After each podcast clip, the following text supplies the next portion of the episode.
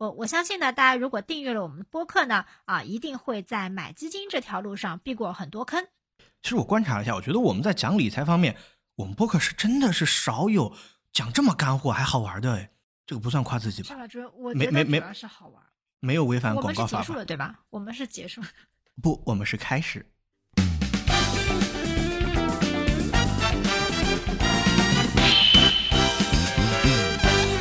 大家好，我是诗雨。现在我们来到了三幺五基金打假的下期。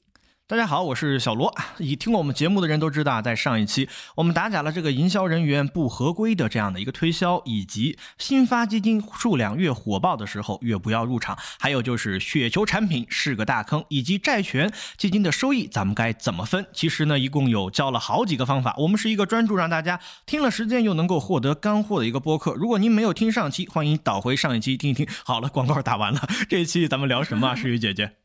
这一期要不你先你先聊，因为你你平常我知道小罗平时做很多基金的研究嘛，那你在上期的时候也有说过，哎，有一些百亿基金经理啊，他其实收益还不如指数，我还真的挺感兴趣，是哪些基金经理呢？呃，咱们这个循序渐进的聊啊。其实这个标题，其实当时我想了一个副标题，叫“三幺五基金打假，救一救我那些还没有回本的基金”。其实当时我是这样想的，因为尤其是现在大家在关注基金的时候，大概率是因为买了基金，然后没有挣到钱，他希望通过一档节目来提升一下自己对于基金的这样的挑选的一个知识。那么这一期我会主要聊两个行业，第一个行业叫做消费行业。这个消费行业其实我们上一期聊过啊，那这一期，呃，我在准准备素材的时候，我发现一个很奇特的现象。呃，我先问一个诗雨姐一个问题：你在买基金的时候，你最关注哪两点信息？就是只要两点哦，或者说只要一点，你可以说两点，也可以说一点。你最关注什么？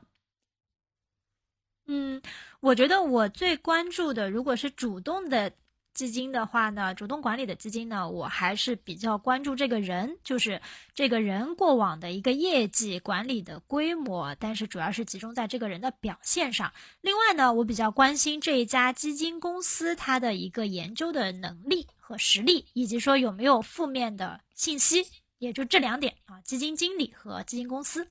啊，你看嘛，这诗雨姐姐一听就很专业啊，我就俗的很了，我就关注两点：收益，还有这个回撤。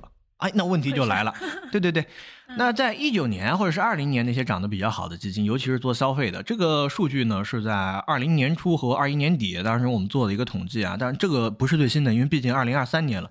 但是总的上来说，我觉得后面更新的数据可能是差不多的。我请大家想象一下啊，就是呃，在你的脑海中画两个线，它是一个坐标轴啊，就是横线，这个横轴它是什么呢？它是区间年化收益率。啊，左边是零，右边是三十五十啊，这个收益率，年化收益率。然后纵轴从中间的这根横线穿过去，纵轴是什么？最大回撤。上面是负二十或者负十，下面是负四十或者负五十。现在呢，在你的脑海中就被这两根线给区分出了四个方块，四个象限。哎，师姐姐，你知道我大概要讲什么的吗？我大概知道，你可以，但是我想补充一点，可能很多我们的听众不知道最大回撤是什么意思。嗯，刚好，那你普及一下。好，我有一个特别通俗易懂的方法，就是 最大回撤就是那个历史上最倒霉的人，他到底亏了多少？那不说的就是我吗？埋在山尖尖上，对吧？说的就是我。对对对，诗雨姐姐这个描述是很形象的啊。这个最大回撤就是你买了之后啊，仿佛这个股市盯着你的钱包，然后就一路下跌，头也不回，跌到了历史最大的这个负数。没错啊，你可以回到那个四个象限，否则大家的头就散了。好，我回到这四个象限啊，就是在右上角啊，第一个象限。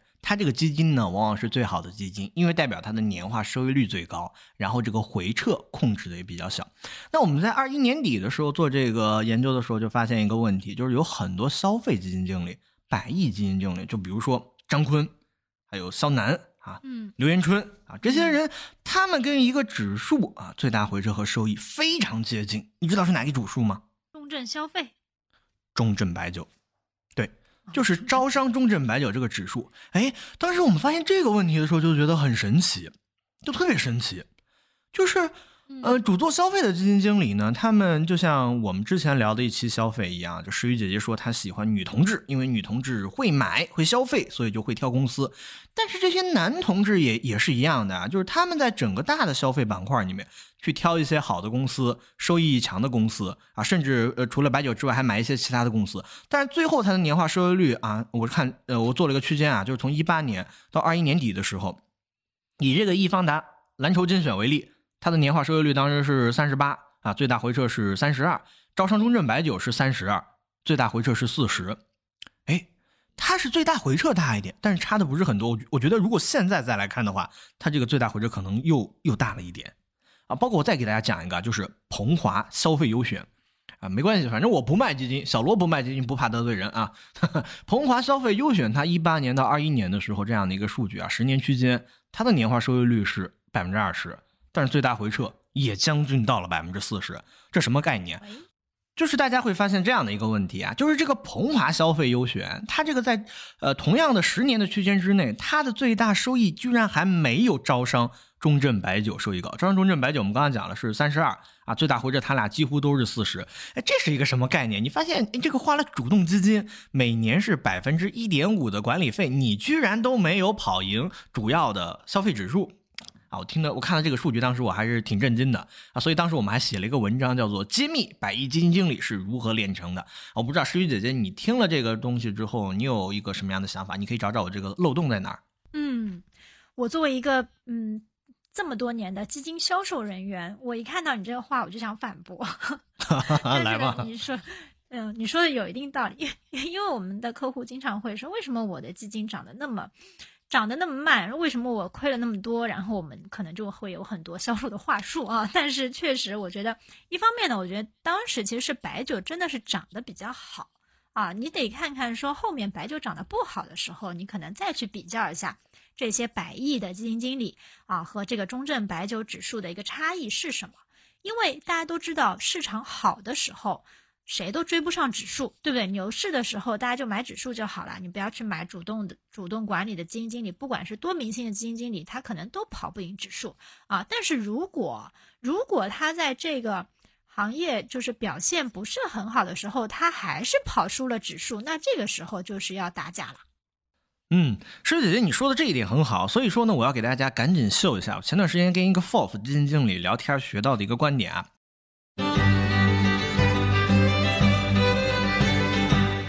啊，小罗刚刚打假了这个消费基金经理和白酒的收益和最大回撤，就是我们直接没有看中间的波动啊，直接看的最后的年化收益和最大回撤。它中间就有一个问题，就是专业的机构在做投资的时候会提三个点、三个要求。第一个叫做实现目标，就是我的年化收益率要做多少；第二个叫做回报路径；第三个叫做实现时间。那小罗跟大家说一下，就相当于我们刚刚只讲了这个。目标第一点，看了这个年化收益和最大回撤，但是我们忽略了有个路径。哎，这个怎么解释呢？就是好的基金经理啊，他在给你呃管产品、管钱的时候，他做的这个曲线是向右上角波动向上。那如果你买的一个产品最后跟它的点位最后结束的点位是一样，但是它是上蹿下跳的啊，心脏心跳极大的那种。那种产品大开大合，你如果不幸买在了其中的一个一个尖尖，那有可能你跟他达到了同样的一个收益率的时候，你还是亏钱的。这种情况是有可能出现的。所以我觉得啊，我们在挑选主动基金经理和这个呃呃数据和这个呃中证白酒的数据上来看的话，好的基金经理是能够帮我们稍微的平抑一下波动。但是这个平抑波动怎么选呢？我们还可以换一个指标，就是呃还是这个四象限，但是这个最大回撤我们就把它改成了一个年化波动率。嗯。如果说它的年化波动率也不是很大，比较小，这就证明着它啊始终围绕着一个啊，就你可以把它想象成一个样右上角的那个。均值回归线啊，斜斜的往上啊，说明它这个啊走得稳，然后收益也好。那这个大家如果感兴趣的话，可以在我们的播客中给我们点一点小心心，并且给我们留言告诉我们，你要大方告诉我们你喜欢听这样的内容。那下一期我们可以继续研究一下，给一些切实的数据，比如说基金的代码是多少呀，管理人叫什么呀，稳不稳定呀，规模多少啊，这个我们可以给你讲一讲。嗯，对，小罗讲到这个，就是如何识别这个基金经理到底，其实就是有没有管理的能力嘛。因为我们其实啊，我们说研究基金啊，小手基金这么多年啊，其实很多基金经理可能他在啊，就我们不知道说到底要买什么样基金。我们研究一个基金的时候，好像又要研究行业，又要研究个股。但是其实我觉得最终啊，我们呃这个万变不离其宗。我觉得分分析一个基金经理到底行不行，还是最终还是要看他的收益。这个就让我想到啊，我我们的研究，我们的研究总监曾经跟我分享过基金管理的，他叫三大遮羞布，然后是哪三大遮羞布嘛？嗯，有一个肯定是这个相对收益，有一个是绝对收益，一个是相对排名，一个是长期投资啊。就是我们通常我不知道大家有没有会看过一些基金经理的直播啊，或者说是大家在啊，大家对一些基金经理的小作文，不知道有没有看过？就是我们会发现啊，基金经理业绩不好的时候啊，他第一点说的就是我是一个绝对收益的基金。啊，所以我可能跑不赢指数，对吧？然后呢，他业绩继续不好，然后他就可能就找相对排名的这个借口啊，就是说我们是同类排名当中来来来看的。然后呢，啊，因为指数跌了，所以我这个也跌了。好，然后再往后往后再圆不过去呢，他就开始讲长期投资的道理，就是我们拿着基金要长期投资啊。这个可能大家平时在看一些基金类的直播的时候。都已经被这个鸡汤灌的都已经迷糊了啊！但是其实我们追本溯源，我觉得挑基金就是要挑收益比较像长期收益比较好的基金，也就是小罗说的，它的这根曲线能够啊斜四十五度往上的，虽然它会有波动，但是它整体是往上的。我们通常叫划线派基金经理啊，我们也是非常喜欢这类基金经理。它就是这个我刚刚讲的三点要素，第一个是回报目标啊，还有第二个是回报路径。它是回报路径很好，就是说，呃，假设在历史上的某一个时间点，你把它的产品赎回之后，它还能够给你一个啊预期中不错的收益率啊，它不是那种大开大合啊，这个回报路径非常的不稳定。但诗雨姐姐，你刚刚讲的那个三个点有点快，你能不能回过头帮大家再拆一下？第一个点叫什么？绝对收益。嗯，用绝对收益给自己遮羞。遮羞对，第二个点叫相对排名，相对排名跟同同类比，我好像不是很差哦，这是第二块遮羞布。第三块就是长期投资啊，就是套牢了嘛，就是。对，套牢了嘛？就就轻我套牢了。对，但我是长期投资、价值投资选手，请大家再给我买一点点钱，让我好让我去补仓。哎，但是你刚刚讲的那第二块遮羞布，就是我马上要打假的另一只基金了啊！这个今天小罗是不怕得罪人，这个建议大家不要买他的产品，他就是 诺安基金的蔡公子。他这个基金，我跟你讲，我在很多个场合我都吐槽他，真的，我从来不买他这个产品，我自己看好芯片我都不买的。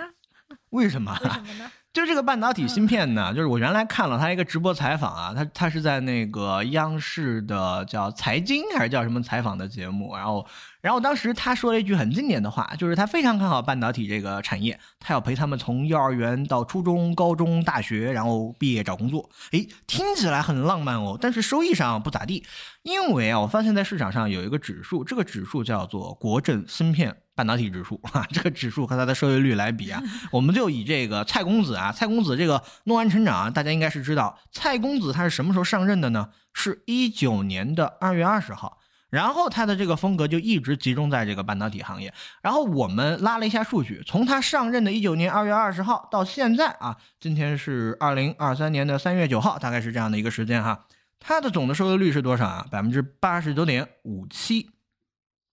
那你知道这个国证芯片的收益率是多少吗？多少呢？比它百分之一百一十八点四五，所以他还跑不赢这个指数。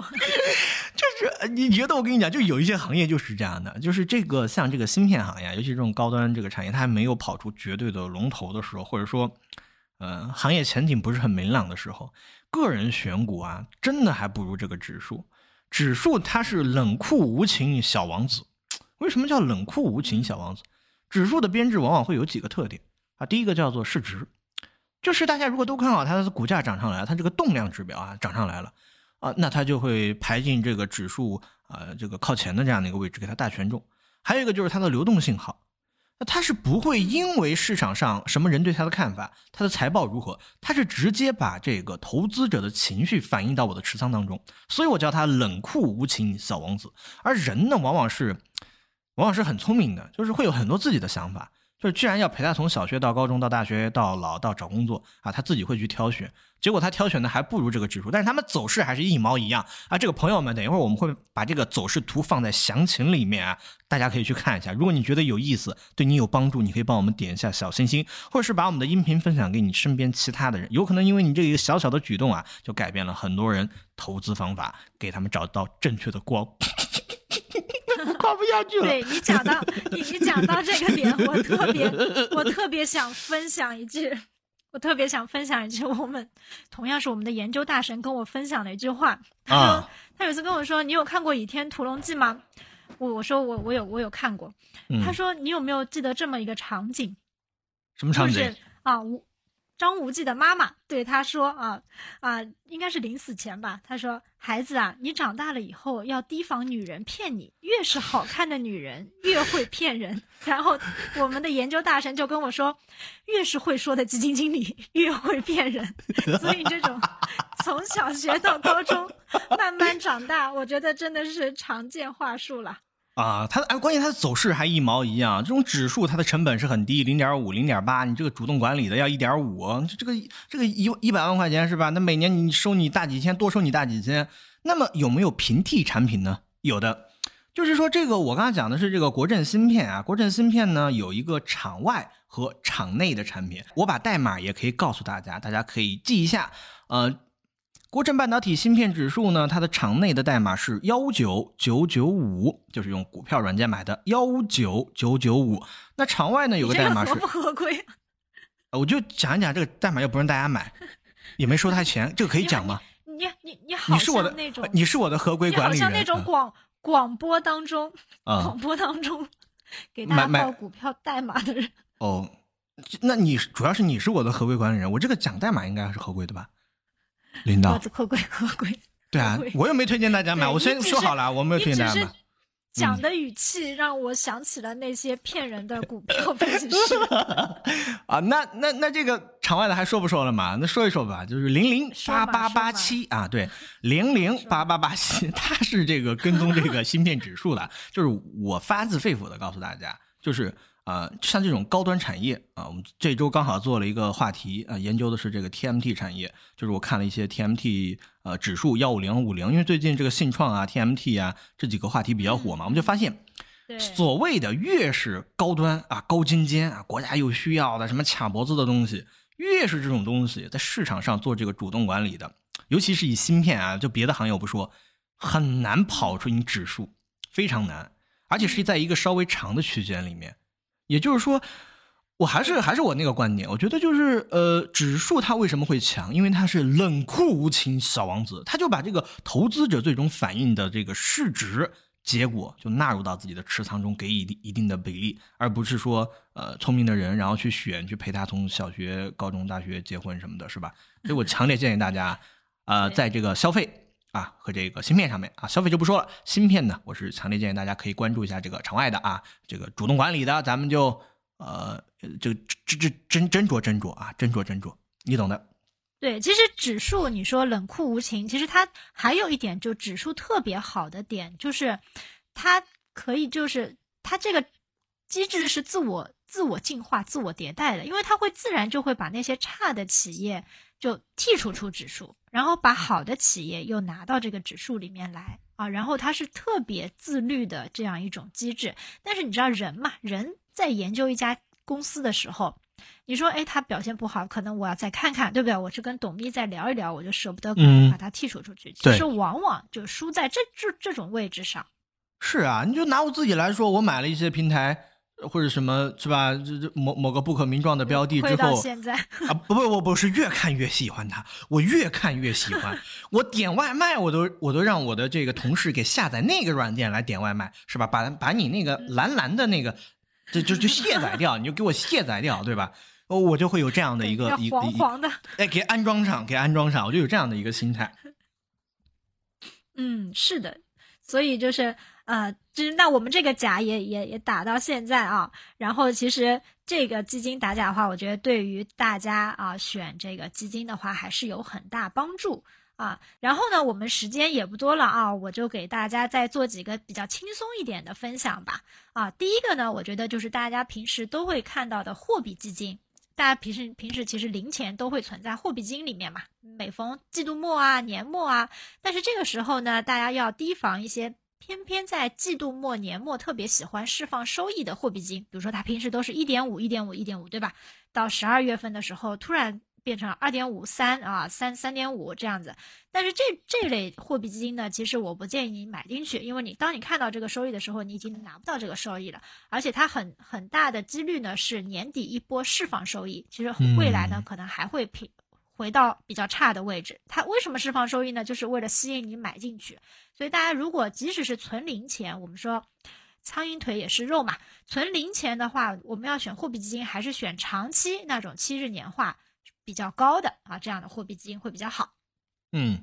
另外，给再再给大家补充一个小小的知识点啊，就是货币基金为什么能够做到这个当日存取？它那个钱呢，其实是券商还有这个机构给垫的钱啊，它这个钱不是你卖了，它这个就直接在市场上给你卖了。所以你要找一家比较大的公司啊，所以说啊，找那些呃金额管理金额比较高的，比如说易方达、华夏、南方广发啊、工银啊这些，那呃你们就看着办吧，好吧。最后呢，给大家也做一个小小的总结。那今天呢，我们通过了一期啊，对于基金打假的内容，帮大家描述了对于两个行业的挑选，比如说消费和这个芯片。那对于芯片的话，是纯纯的打假，直接把某个蔡经理摁在地上，小小的摩擦了一下，希望他啊不要听到哈。第二个，关于这个消费方面的话，小罗，如果说你是只讲求这个回报路径的话，其实啊，你看好某一个细分赛道，它或许的表现还真是不错，因为它的商业模式很好，商业模式很清晰。另外的话呢，诗雨姐姐给大家总结了一个小小的点，什么点呢？就是货币基金啊，那个在年末或者季度末的时候释放的收益率略高的。咱们不要买，它就是骗咱们小散的钱的。嗯，水姐姐，这个我这一期大概就是这这点内容啊，你把咱们上一期的也顺带给大家总结一下吧。啊，上一期的话啊，上一期已经是昨天的事情了。上一期的话呢，我们讲了基金，我们在买基金的时候一些销售的套路，就买新赎旧的陷阱，希望大家不要踩啊。然后在大家买基金的时候要看一下新发的一个信号，如果新发的基金太多，募集的太快，希望大家啊就把你的小手啊能够冷静下来，就暂时放一放。然后呢啊，小罗还分享了呃雪球的这个产品嘛，雪球这个产品太绕了，如果大家啊有感兴趣的话，大家可以去回听一下昨天的这个音频。其实我们这个播客呢，还是希望大家既然花了时间来听我们，那么我们还是要给出一些行之有效的方法论和价值观，帮助大家正确投资、安心理财。所以我们非常需要您的支持。如果您对我们的节目感兴趣，请点击一下小心心，并且帮我们分享一下，非常感谢，谢谢大家。我我相信呢，大家如果订阅了我们的播客呢，啊，一定会在买基金这条路上避过很多坑。好，今天这期我们就到这边结束了，祝大家周末愉快。嗯，下期记得还得再来咱们理财小客栈，因为听干货就在这里，拜拜，拜拜。